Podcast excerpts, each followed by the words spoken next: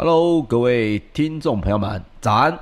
欢迎收听早安阿水理财播报，我是股市阿水。每周一到五早上八点到八点半，由我帮各位来整理昨晚的全球财经大新闻。在我们节目的最后，还有知识加油站，让你每天都比昨天的自己更厉害一点点哦。好了，今天的这个美股方面的消息呢，跟新闻呢，相对来说比较多一点，所以呢，我们也会花一点时间来讨论一下。诶，最近啊。美国的一些相关的数据呢，似乎又有一些变化，那可能对于美股跟台股可能带来什么影响呢？我们今天的节目就会帮大家来整理出来哦。来，我们首先来关心一下昨天美股的这个发展哦。那么包括了美国就业市况的改善呢，还有波音的劲扬哦，也激励了道琼工业平均指数在二十七号是略微的升高。但是美债殖利率的劲扬呢，也压抑了纳斯达克指数逆势的走软。好，美债的殖利率为什么忽然之间又在连续的攀升呢？这个问题我们今天的节目当中会来跟大家聊一聊哦。那么也提醒大家，下个礼拜一呢，美国的五月三十一号是这个他们美国股市的阵亡将士纪念日，所以会休市一天。那么道琼工业平均指数在五月二十七号中场是上涨了百分之零点四一，收在三万四千四百六十四点六四点哦，这创下了五月十号以来的收盘新高。那么纳斯达克指数呢，则是下跌了百分之零点零一，收在一万三千七百三十六点二八点。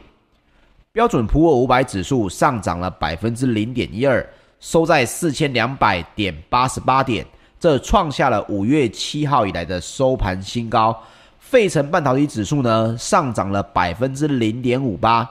收在三千一百五十九点二七点，也创下了四月二十九号以来的收盘新高。好，包括了美国的劳工部在二十七号也公布哦，截至五月二十二号为止呢，当周首次申请失业救济金的人数啊。已经下滑到了四十万六千人，那么也创下了疫情爆发以来的新低。根据道琼斯的调查，经济学家原本预测这个相关秦岭失业救济金的人呢，应该要达到四十二万五千人，但是美国的劳工部呢，实际的数据只有四十万点六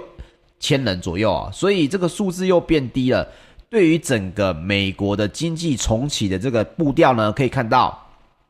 数据都是在支持，确实经济有在很好的重启。好，那么为什么忽然殖利率又飙升呢？还有各位应该会是在今天开始哦，没有意外的话，台湾的媒体才会开始来聊这件事情哦。但是早安阿水先跟大家来聊这件事，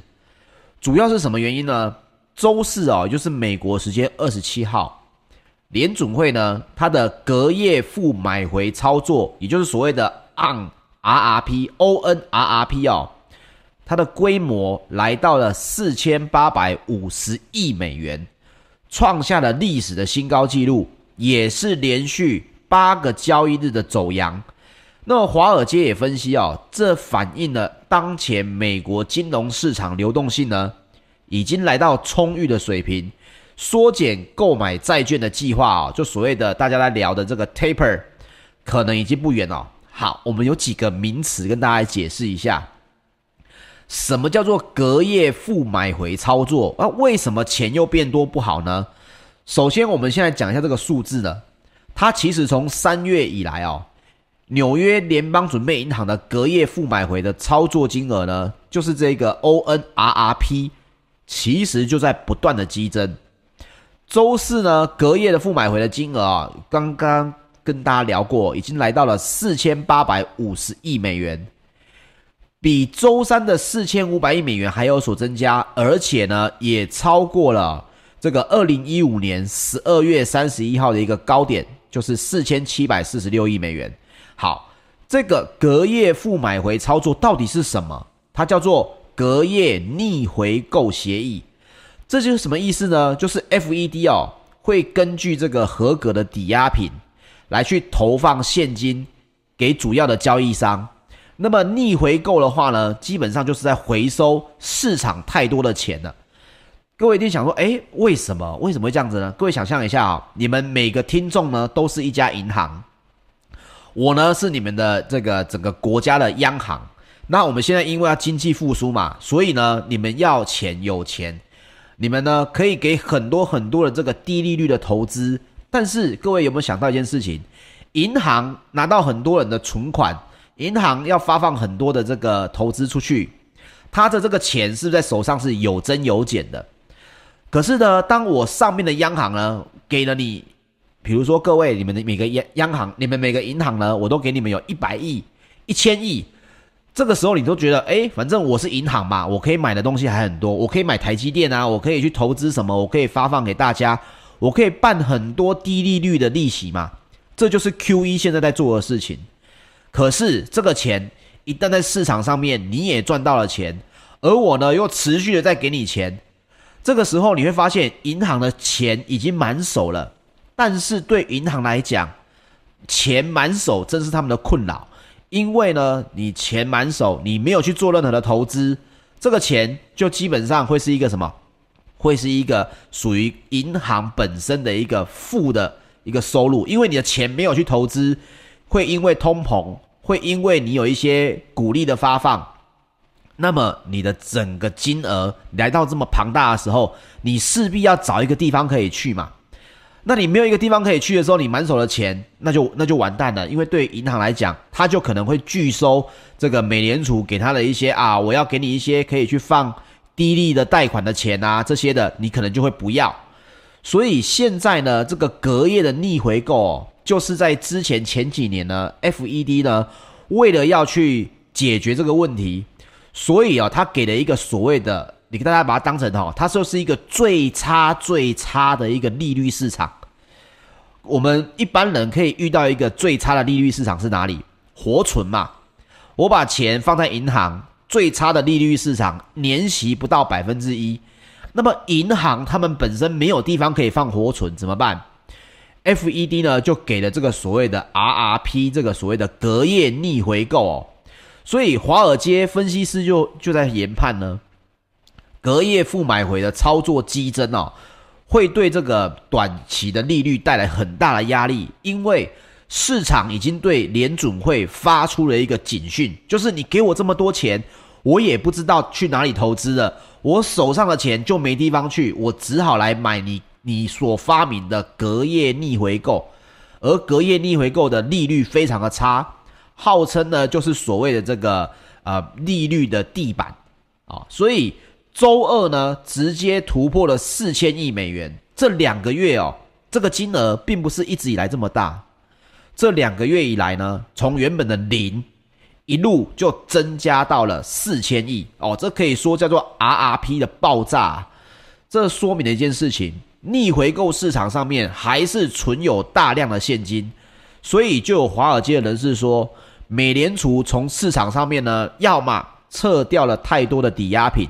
要么增加了太多的现金，那市场呢？因为量化宽松的政策已经太多了，多到了扭曲，甚至已经多过头了。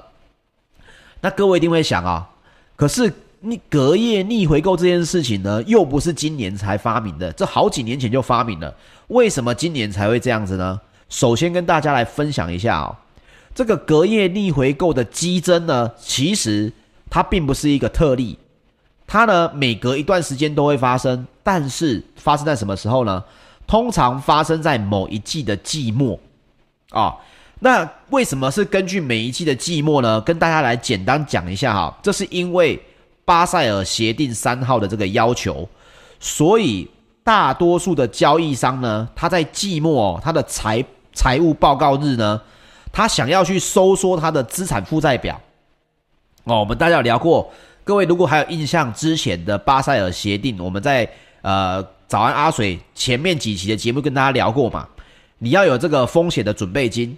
那么我如果今天我要缩减我的资产负债表，不要让我的资产负债表过于庞大、过于肥大的话，这些银行、这些交易商呢，就要把这些现金放到一个合法合理的地方去。哪里很适合呢？就是这个。隔夜的逆回购这个地方，所以通常来讲，隔夜逆回购的激增只会发生在季末啊，一个 Q 的一个结束的时候，非季末时刻，现在是五月五月份而已啊，才就已经出现了逆回购呢高速增长的这个问题，这个问题就代表着当前的流动性已经过剩了。接下来两周跟六月末，也就是真正的这个季末呢，接下来要出现的逆回购的金额还有可能继续暴增，目前已经来到了历史高点，来到了第二季的季末，六月底还有一个多月，所以现在整个市场都在讲，接下来美联储的这个逆回购的这个金额呢，应该会不止，现在已经破了历史记录了嘛，应该会不止破历史记录。还会来到一个有史以来的最高水平，各位一定觉得有点奇怪啊、哦？为什么现在这个人家讲的美国钱淹脚木，难道不好吗？银行有这么多钱，难道不能去刺激经济吗？各位你要记得哦，他们已经把所有可以投资、可所有可以做的事情都已经做了，所以才会把钱放到隔夜逆回购一个这么烂的一个利率的商品里面。所以各位要稍微知道一下，就是说，现在并不是钱淹淹脚目而已，现在钱已经淹到了脖子来了，快要不能呼吸了。那你会说，那钱多不好吗？钱多代表美国经济很好啊。我以前也是这样想，可是各位，你现在把每个新闻连接起来，你就开始会觉得这件事情其实是我们要开始开始注意的了。包括外媒也报道哦，美国的总统拜登。在美国时间礼拜五啊，就是我们的明天的早凌晨，将要提出一个六兆美元的预算案啊，用来支，包括有一些基础建设啦、教育啦、医疗保健呐，这会使得美国的联邦支出呢达到了二战以来的最高水平啊。联邦支出前一次在最高水平是什么时候？是打二次世界大战的时候。那么礼拜五呢，又要提出一个六兆美元的预算案。那你会说，诶，不对啊，这个预算案不是正在被更被这个共和党打枪吗？诶，你不要搞混哦。我们现在讲讲这个礼拜五的六兆美元的预算案是什么？这个包括了拜登会提出七千一百五十亿美元的国防部预算啊，预计要把资金从旧系统转移出来，用于核武库的现代化。以吓阻中国，并发展美国未来的作战能力。那么，包括了这些相关的这些国防预算呢？这是整体的啊、整体的美国的预算案，跟所谓的基建计计划呢，其实是不同的。所以各位来想一下啊，现在呢，美国总统拜登礼拜五要提出一个六兆美元的预算案，他之前还有一个每年一兆美元的这个基建的计划案。而现在呢，所有的美国的银行呢，钱多到不知道该往哪里放了啊、你不要说，诶，我的账户借你放啊啊，当然不行嘛，合法合理的地方要放，已经没地方可以放了。所以各位可以想象一下，接下来下一次六月、七月，包括 FOMC 的会议要开始讨论相关的问题了。各位觉得有没有可能加速所谓的缩减购债呢？啊、这个问题我现在不敢来保证。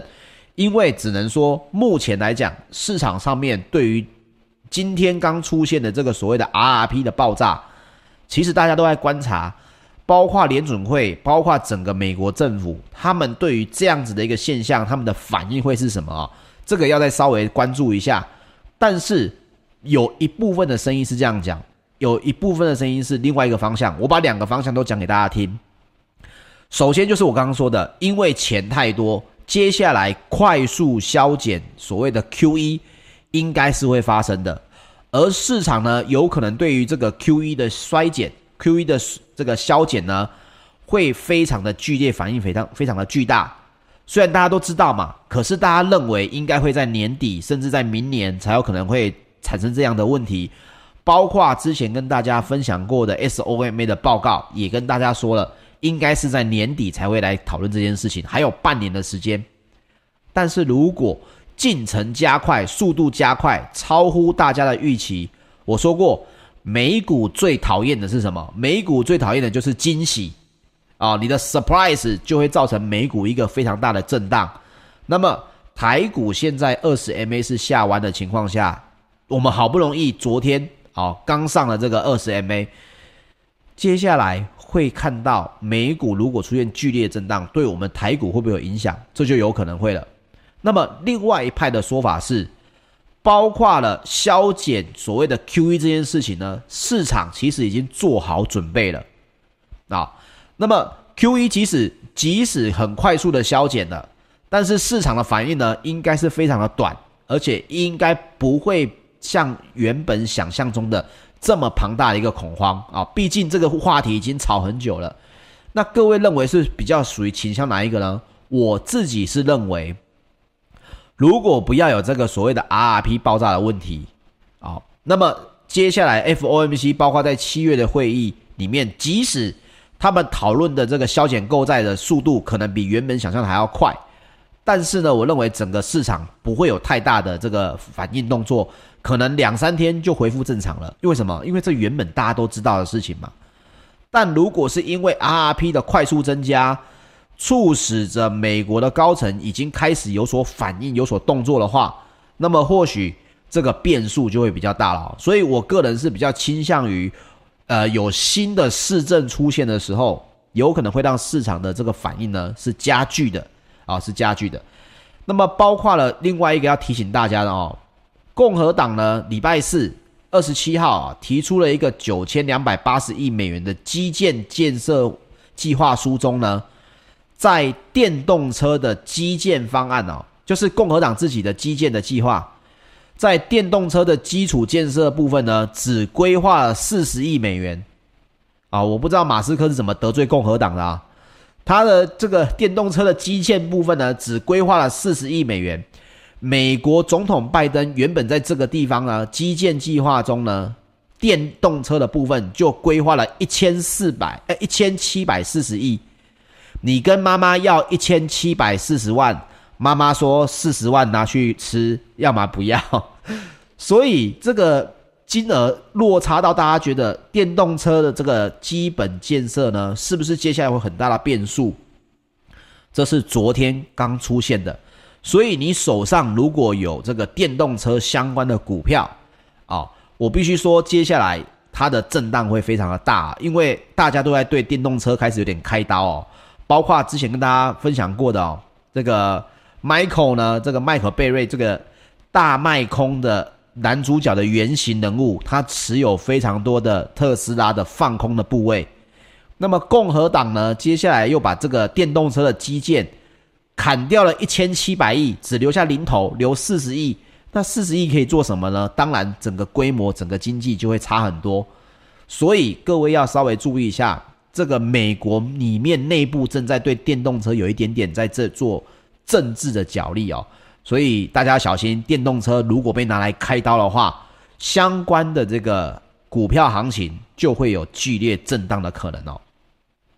好，那包括 CNBC 也报道呢，部分的这个啊、呃，包括北美资本市场部部门的主管呢、啊，阿里哦，他是某一家公司呃风险资产管理公司的主管，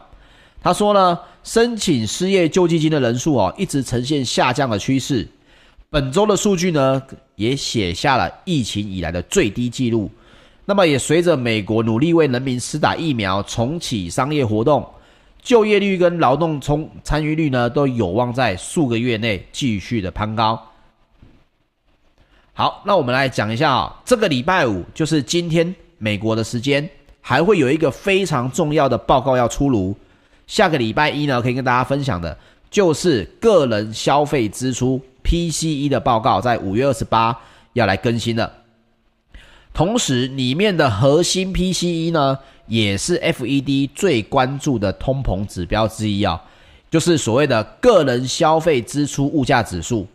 那过去呢，升息哦，大概个人物价消费指数只要超过百分之二，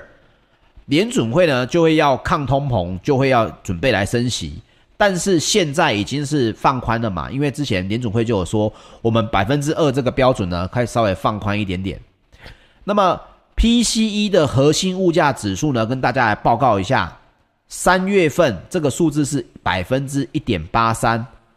那如果没有核心呢，就是 PCE 物价指数呢，在三月份的资料是二点三二哦，二点三二。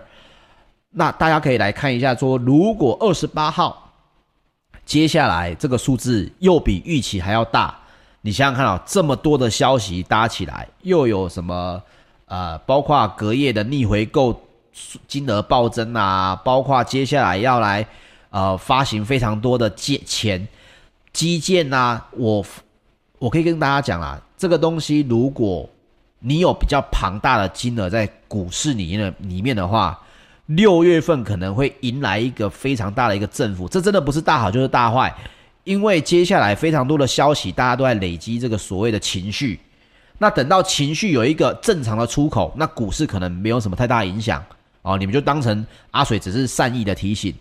但是我要说的是，如果你今天金额在这个股市里面比较大，你也输不了这么多的钱，你也觉得这个震荡的钱呢，是你没办法负荷这么大的一个震荡的话。真的要特别小心，就是因为接下来美股的相关的一些标准的，包括啊 PCE 啊，包括这些相关的数字，都渐渐要更新了哈，有可能会带来一些改变，就不太会是过往大家认为的啊，美股都是在往上走了。那么包括了波音呢，也上涨了百分之三点八七哦，也创下了四月十五号的以来的新高。那大家可以来看一下，包括福特汽车哦，也大涨了百分之七点零五。那么福特汽车大涨的原因，其实也是因为它正要参与电动车嘛。所以你可以看到，整个市场其实现在有两股声音渐渐的越来越大，而且渐渐的有这个两方开始在对峙的这个感觉。一方面是电动车的未来发展势必是一个趋势，但是短线上面，大家对于特斯拉的股价。还有包括这个特斯拉的 Model 3哦，各位可以去 Google 一下。它因为坚决不使用雷达哦，你们可以知道一下这个特斯拉的车子，它就是一定要用这个所谓的影像系统，而不是使使用原本的这个雷达系统。它从一开始它就不屑用雷达系统，所以呢，它没有雷达系统的情况下呢，也被踢出了所谓的顶级豪华车的这个呃行列当中。所以你说整个电动车在未来短期之内会不会迎来一个非常大的一个变化？是会的哦。甚至各位要记得，阿水曾经分享过一件事情。你现在看到的这个呃，可能觉得这个包括特斯拉啦，包括 Apple Car 啦，可能都会是未来电动车一个很大的品牌。但是我必须要说，或许电动车会有很多大家意想不到的这种异军突起啊，这种黑马是有可能出现的哦。这个也分享给各位，因为我在做这个相关的资料收集的时候，我也发现了这个特斯拉其实现在有一点成为大家的这个啊、必须说做多跟放空的一个热门标的啊。所以你说政治方面的影响会不会越来越多？我个人认为也是会的哦。好，欧股方面哦，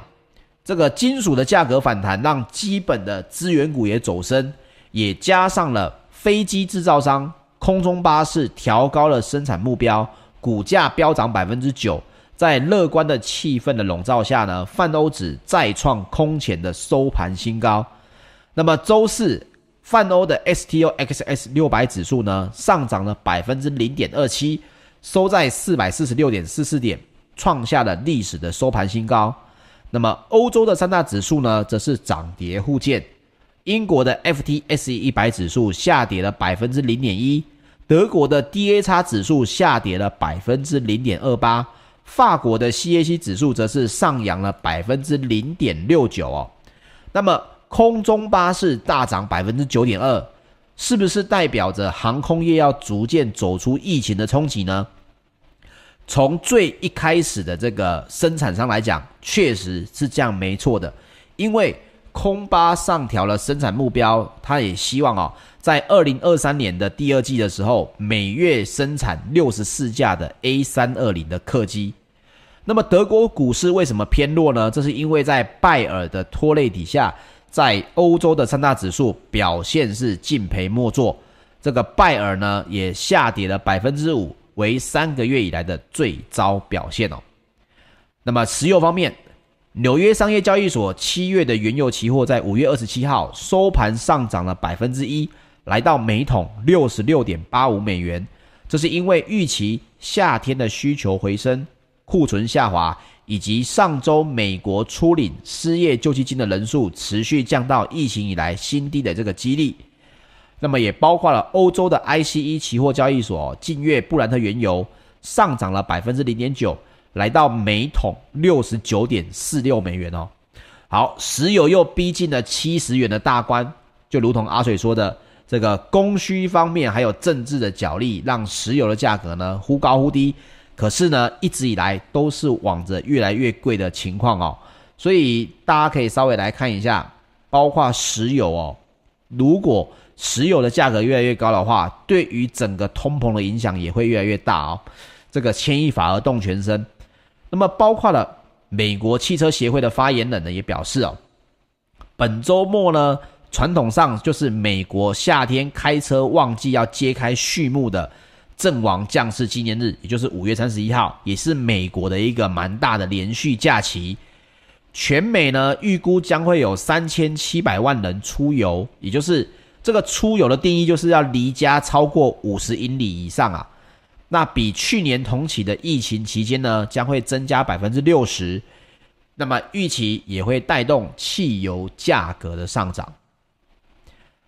好，在金属方面，伦敦金属交易所三个月的基本金属期货在五月二十七号是全面上涨，有跟大家来聊过，这是因为智利的铜矿罢工引发了供应的担忧。所以铜的期货价上涨了百分之二点七，来到了每吨一万零两百四十四美元。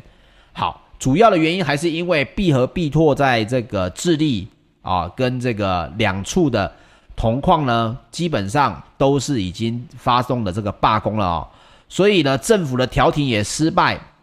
那因为呢，必和必拓这两个非常大的矿场呢，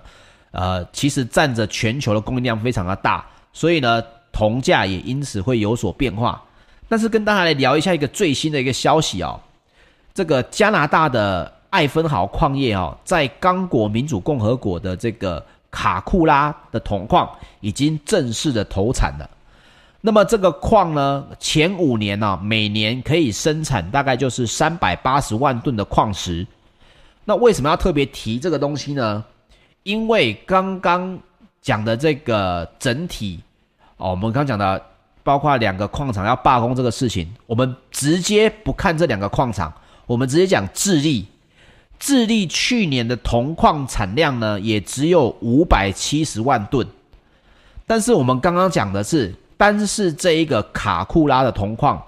它每年就可以生产三百八十万吨，就已经是智利的将近要一半还要多了。所以这个项目呢，此前也被评为全世界最大未被开发的高品位铜矿。那这个合资方呢，其实是大陆的紫金矿业跟刚果的民主共和国。所以各位可以稍微来看一下，这个地是加拿大艾芬豪矿业的，但是合资方呢，还有大陆的紫金矿业跟刚果民主共和国。那这个原因是因为我们有收到一个帮大家看到一个相关的报告。CRU Group 的报告也表示，哦，到二零三零年，全球的铜市供给的缺口会达到四百七十万吨。但是这个矿场出现之后呢，预估哦，应该可以来稍微弥补一下这个铜的缺口。所以铜的价格在短线上面呢，还是有成长的空间。但是接下来可能三到五年后呢，要看需求跟产出的这个影响了啊。所以如果你有在投资相关的原物料的朋友们，也可以来稍微来注意这个消息了。好，最后我们来分享一下纽约商品交易所八月的黄金期货，在五月二十七号收盘是下跌了百分之零点三，来到每盎司一千八百九十八点五美元。这是因为美债的殖利率连续两天的回升。那么跟大家来分享一下啊，德国的商业银行有一个报告，根据国际货币基金 IMF 所公布的公布的这个数据，二零二一年的四月呢，泰国的央行、乌兹别克跟哈萨克的央行都买进了几十吨的这个啊黄金啊，相比三月份只有印度央行买进六点八吨的黄金，跟柬埔寨买入五吨的黄金，可以看出来呢，四月份。央行增持黄金储备的兴趣又更加的提高了。那么根据世界黄金协会的报告，今年第一季全球央行买入九十五点五公吨的黄金，比去年的同期减少了二十三个百分点哦。那大家会说，这是为什么要讨论这件事情呢？因为央行增持黄金储备的是的兴趣一旦增加，在过往来说，都会替金价提供一个相对稳定的支持力道啊，尤其是现在黄金的需求啊，跟投资需求都有开始复苏了，所以有部分的这个报告也认为啊，黄金呢再度要站上每盎司一千九百美元的关卡呢，各位认为呃有些。有些报告认为的，这应该只是时间上的问题而已，因为各国的央行呢也开始在回购这个黄金的储备量了。好，因为今天讲了比较多美股的关系哦，所以我们知识加油站呢就留待我们下个礼拜一再来跟大家来分享。那么以上呢就是本集的节目内容，谢谢大家的收听，请记得帮我订阅 YouTube 频道，同时打开小铃铛，帮我们按一个喜欢或者留言，并且分享哦，谢谢大家。我们下周一早上八点再见喽，大家拜拜。